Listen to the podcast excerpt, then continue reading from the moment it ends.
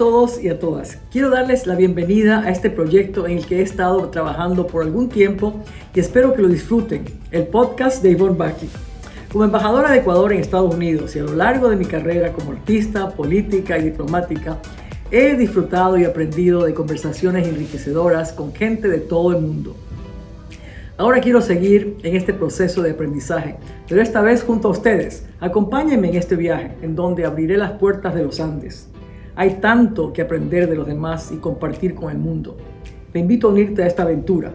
Los quiero mucho. Un abrazo fuerte. Ivonne.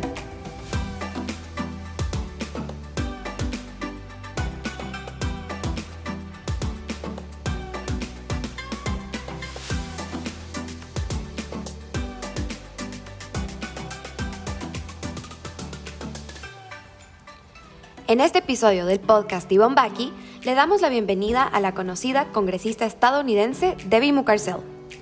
Debbie ha pasado los últimos 20 años dedicada a mejorar las vidas de las comunidades desatendidas en Miami-Dade. Empezó trabajando para organizaciones sin fines de lucro y en el 2018 fue elegida para el Congreso estadounidense por primera vez. Debbie ha dedicado su trabajo a mejorar el acceso a atención médica de calidad, combatir el cambio climático, pagar a los trabajadores un salario digno y hacer que la universidad sea asequible. Debbie comprende que debemos continuar mejorando lo que funciona y arreglando lo que falla en nuestro sistema. Con esta presentación le damos la bienvenida a Debbie Mucarsel.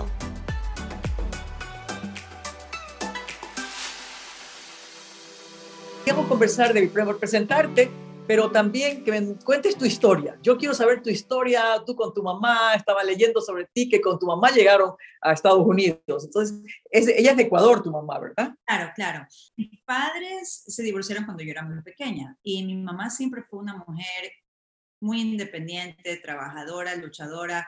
Yo soy la menor de cuatro hermanas y ella se dio cuenta que no iba a poder eh, sobrevivir trabajando en Ecuador y darnos todas las oportunidades de educación que nosotros queríamos tener. Así que ella decidió venirse a los Estados Unidos, habló con mi papá, ellos hablaron y mi papá la apoyó y dijo, ok, si tú quieres ir, perfecto. Y tenía mi papá un amigo en California, le dio el número de teléfono del amigo en California y por eso nosotros llegamos al sur de California, un amigo peruano, que para mí ahora es como un tío, en verdad. Entonces ella decidió llevarnos, vinimos acá al sur de California con mis hermanas y vinimos con dos maletas y no traíamos nada. Este amigo nos ayudó a encontrar un apartamento. Comenzamos en un apartamento muy pequeño. Eh, mi mamá buscó trabajo enseguida y comenzó a limpiar casas como muchos inmigrantes que vienen acá. Yo la ayudé también eh, a hacer ese tipo de trabajo. Mis hermanas comenzaron a, trabajar en Burger King y, mi primer trabajo fue a los 15 años trabajando en una tienda de donuts en, en California. Y eso me ayudó a mí a poder reunir suficiente dinero para, para poder comprarme mi primer carro y, y, también para ayudar a mi mamá con cualquier gasto que tenía en la casa. Yo tuve muchísima suerte, porque una de las cosas que mi mamá quiso hacer y una de las razones que también ella quería trabajar, ella tenía dos trabajos, trabajaba 12 horas al día, era mandarme a un colegio católico de, de monjas con, solamente con mujeres. Ella quería asegurarse de que me iba a poder dar una buena educación y yo fui a este colegio. Y en ese colegio fue que me ayudaron a mí a aplicar a universidades. Obviamente yo quería ir a la universidad, pero yo no sabía exactamente dónde yo iba a terminar. Yo, yo asumía que iba a terminar en una universidad pública ahí en California pero me ayudaron a aplicar a Pittsburgh College y, yo pude aplicar a esta universidad, que estas son una de las mejores universidades en el país, y me dieron una beca. Y ahí fue en verdad cuando yo eh, comencé a descubrir lo que era la diversidad, lo, lo que era eh, este país lleno de oportunidades y agradezco muchísimo a esa, a esa profesora que me ayudó a aplicar a Pittsburgh. Qué, qué, maravilla historia. Pero mira, tú estudiaste eh, políticas internacionales económicas. Sí, yo, yo, entonces yo comencé, Ivonne, esto también yo le cuento a todo el mundo, yo comencé pensando, yo voy a estudiar economía, negocios para seguir trabajando. Y en mm. esta universidad eh, me, me, abrieron las puertas para explorar otro tipo de estudios y me gradué con ciencias políticas y saqué mi maestría en economía política internacional, porque una de las cosas que yo siempre quería hacer era regresar a Ecuador para ayudar al país para que pueda desarrollarse económicamente y ser un país independiente. Entonces, por eso para mí la economía y la política siempre han ido mano a mano y, me ha interesado muchísimo en eso. Pero no, me, me, quedé aquí y mira, terminé siendo elegida para representar este distrito en el Congreso. Sí, mira, fuiste elegida para, para, para, para, ayudar a la región y al Ecuador y lo hiciste sin irte al Ecuador, pero haciéndolo aquí. Ese es el sueño americano, lo que siempre digo, queremos conseguir el sueño nuestro, que es el sueño ecuatoriano. ¿Cómo, cómo, cómo, cómo llegaste al puesto que llegaste en el Congreso? ¿Qué fueron los, de los lo que... Yo sé que nada llega por la suerte solamente, es el trabajo que uno hace diariamente, pero cuando tienes la suerte también que se une con una persona que tu profesora que te hizo entrar en eso, siempre es una persona que ayuda y apoya, pero todo viene de ti. ¿Por qué querías llegar al Congreso? ¿Qué fue lo que te motivó más para llegar al Congreso? Si tú me hubieses preguntado hace 10 años si yo estaba interesada para postularme para cualquier posición política, te hubiese dicho absolutamente no. Yo había estado trabajando por años aquí en Miami en organizaciones sin fines de lucro, y, pero más que nada en la universidad, aquí en FIU pero siempre involucrada en la política, siempre como voluntaria. Yo trabajé en la campaña como voluntaria en la campaña de Obama, en la, en la campaña de John Kerry, porque yo, por mis estudios, yo siempre puse muchísima atención a los temas sociales y políticos que, que teníamos en ese país. Y como mujer y como inmigrante, yo entendí de una muy temprana edad lo importante que era luchar por nuestros derechos aquí en ese país. Eh, y, es el sueño americano, que si tú alzas su voz, estamos en una situación donde nos escuchan. Y por haber estado tan involucrada, vino un grupo de mujeres de aquí del estado de la Florida que se llama Ruth's List. Y yo había ido a un par de eventos de Ruth's List. Ellas vinieron y me hablaron para postularme por primera vez para una posición política aquí, para el Senado en el estado de la Florida. Y yo, yo pensé que estaban locas y me dijeron, cada vez que hablamos con mujeres y les decimos, tú estás lista para tener una posición alta en el gobierno, nos dicen, no, no, yo no tengo experiencia, nunca lo he hecho. Eso es típico de una mujer, porque cuando van a, hablar con hombres, los hombres siempre dicen, absolutamente, yo estoy listo, obviamente yo debería estar en esa posición política. Entonces, eh, me dijeron eso, me comenzaron a explicar lo que estaba sucediendo aquí en el estado de la Florida. Y en, ese, en esa época yo trabajaba para FIU. Habían hecho muchísimos recortes para la educación pública. Y eso fue lo que mi primer, eh, cuando se me abrió un poco eh, el, el, faro, y yo dije, ah, no, no, no, no. Yo he estado trabajando en esta universidad para darles oportunidades a estudiantes como yo, muchísimos de ellos hispanos, muchísimos de ellos inmigrantes que habían llegado a este país y estos políticos, por intereses especiales, lo están haciendo mucho más difícil. Y con el apoyo de este grupo de mujeres, yo decidí postularme. Tuve solamente tres meses de campaña, Ivonne. Yo me postulé contra una mujer que había estado en el Senado por años y que todo el mundo conocía. Fue una contienda muy, muy difícil, pero aprendí muchísimo. Y eso fue lo que me lanzó para postularme para el Congreso. Que, mira, y siempre mujeres, ¿viste? Como dicen, siempre es, eh, te unes con las mujeres. Tu mamá fue la que te llevó, el grupo de mujeres. ¿Tú sientes que las mujeres, a veces decimos que somos la, la enemiga número uno de la mujer, es la mujer, porque hay la, la parte de la envidia a veces, pero ya estamos sobre, ya se sobrepasó eso, ya estamos en otro momento, yo creo ahora. La ayuda de las mujeres siempre es importante para que puedas llegar. ¿Tú crees que tu mamá fue la que empezó todo esto? ¿Ella te motivó también o, o, o solamente el grupo de mujeres que estuviste con?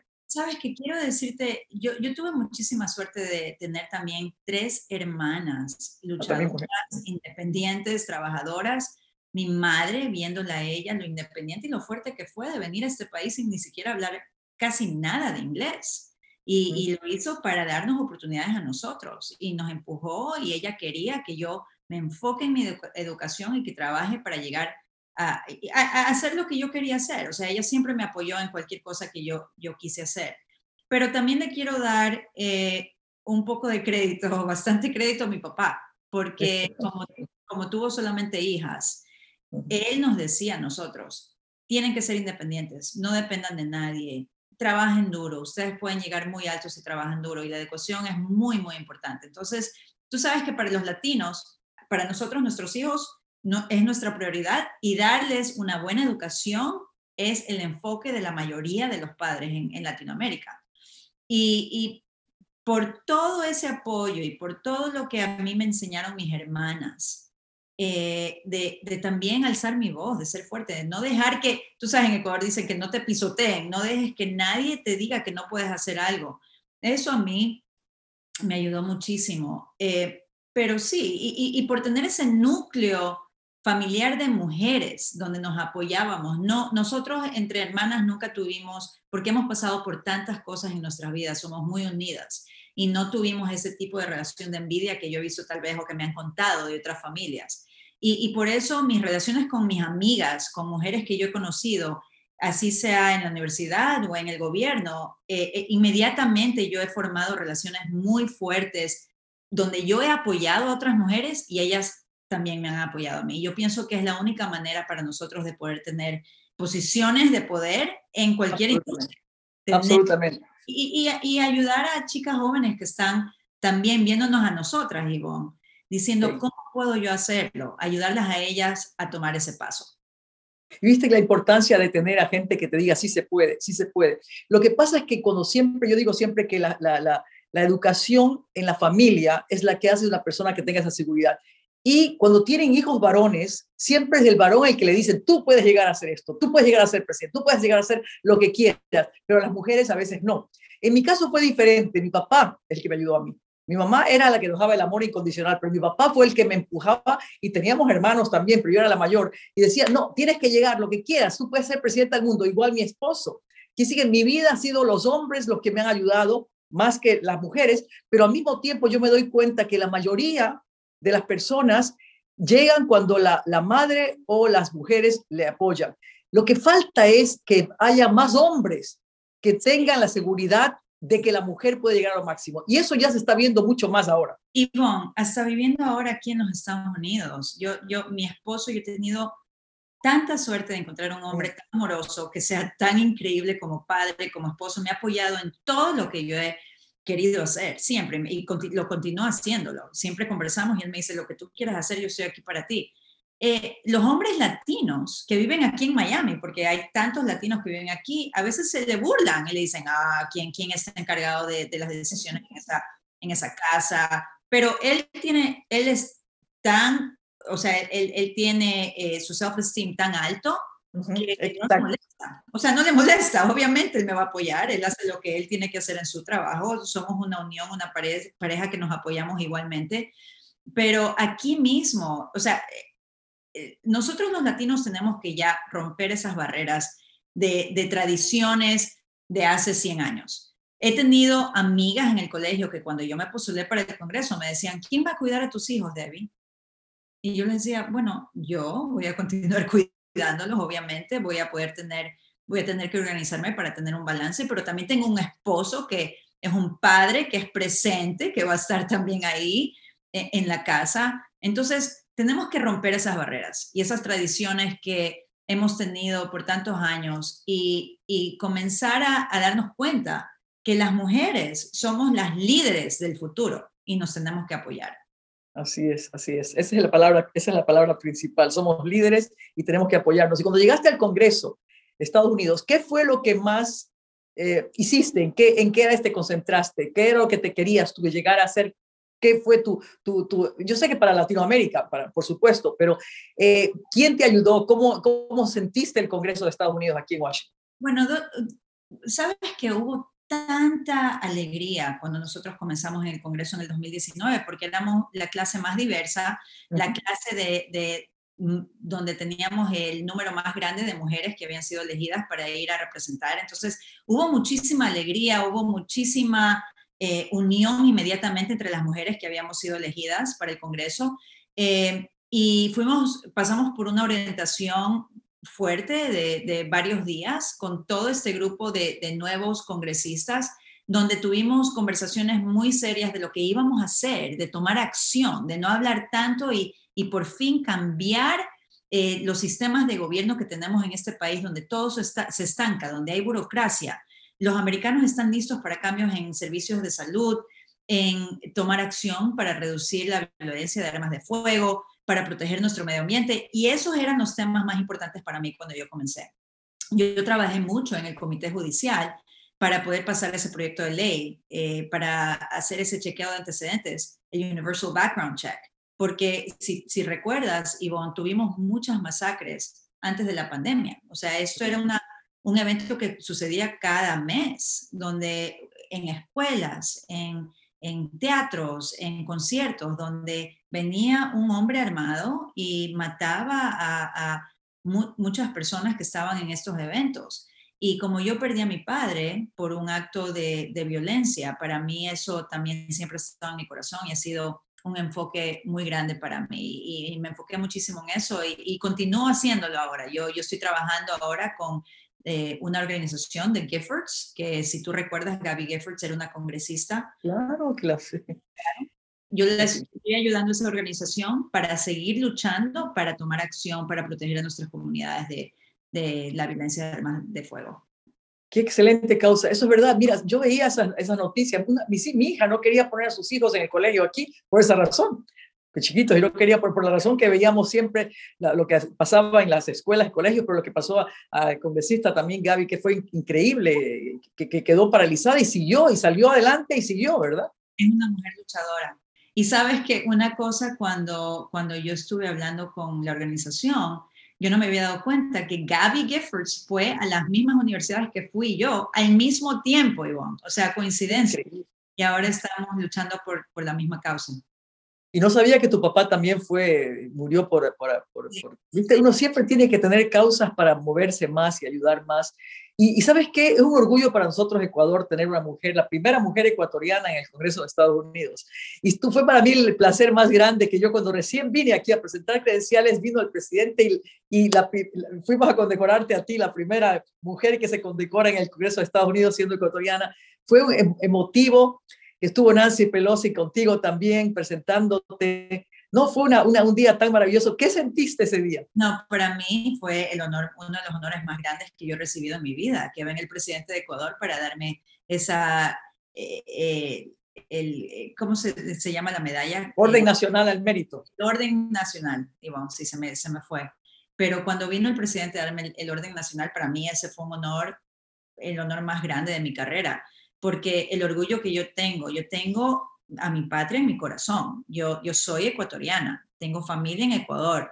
Obviamente ahora he vivido la mayor parte de mi vida aquí en este país y yo soy muy patriótica también de este país que me ha dado tantas oportunidades, pero tú llevas en tu corazón tu país natal y, y que vengan ustedes a reconocer mi trabajo, bueno, no quiero decir mucho porque me pongo un poco emocional, pero eh, voy a estar dedicada a hacer todo lo posible mientras yo estoy aquí en ayudar para tener esas relaciones fuertes con Ecuador, porque, eh, bueno, no sé si es porque nací en Ecuador, Ivonne, pero para mí es uno de los mejores países en Latinoamérica donde hemos trabajado tan duro para tener una democracia fuerte. Sí, hemos visto muchos episodios de corrupción y de problemas en ese país, pero yo tengo fe en el pueblo ecuatoriano, que somos un un país lleno de, recursos naturales, de bellezas, de, amor. Somos personas pacíficas, somos personas eh, humildes que trabajamos duro para llegar a, un nivel alto. Y, por eso para mí, pase lo que pase, yo voy a continuar a ayudar los temas más importantes para los ecuatorianos y, poder tener una relación fuerte con los Estados Unidos. No, tú vas a seguir ayudándonos siempre. Me encantan tus palabras, Debbie, ese amor natural que sale de ti, es lo que representa tu belleza interna y externa. Pero yo que quiero que, que, nos ayude siempre, que estés con nosotros donde quiera que estemos. No, tú estás ya, pero vas a seguir eh, aquí con, con, ayudando al Ecuador de donde quiera que estés y yo igual. Unamos esfuerzos para hacerlo. Y quiero que nos digas el mensaje que quieres darles tú a, a, a las mujeres jóvenes ecuatorianas que quieren llegar lejos. Y tenemos aquí una, una, una comunidad bastante grande de, ecuatorianos en, en, Estados Unidos, en Nueva York, en, en New Jersey, en Florida, en California, en Washington. ¿Qué es el mensaje que le darías tú a, las que quieren llegar? Aquí tenemos a dos de mis pasantes maravillosas que también están conmigo. ¿Y, ¿Y, qué es el mensaje que les darías? A ellas les interesa muchísimo poder seguir tus pasos también. Mira, nosotras como mujeres, tantas veces, especialmente cuando somos más jóvenes, eh, dudamos tanto de nuestra capacidad, de lo que podemos hacer o no hacer. Escuchamos lo que nos dicen en nuestra cultura muchas personas siempre te dicen y te critican, no, viste a ti, no, no, no hables así tan duro, no, tienes que ser más como una dama, tienes que vestirte de esta manera. Quiero decirles a todas las mujeres jóvenes que me están escuchando ahora que lo más importante es que se sientan eh, con orgullo de, de ser quienes son, de que ustedes tienen el poder de llegar muy lejos, de hacer cualquier cosa que ustedes decidan hacer, porque como mujeres somos eh, mucho más fuertes de, lo que cualquier persona piensa. Viviendo en los Estados Unidos todavía es un país donde si tú luchas, si tú trabajas duro, puedes llegar muy alto.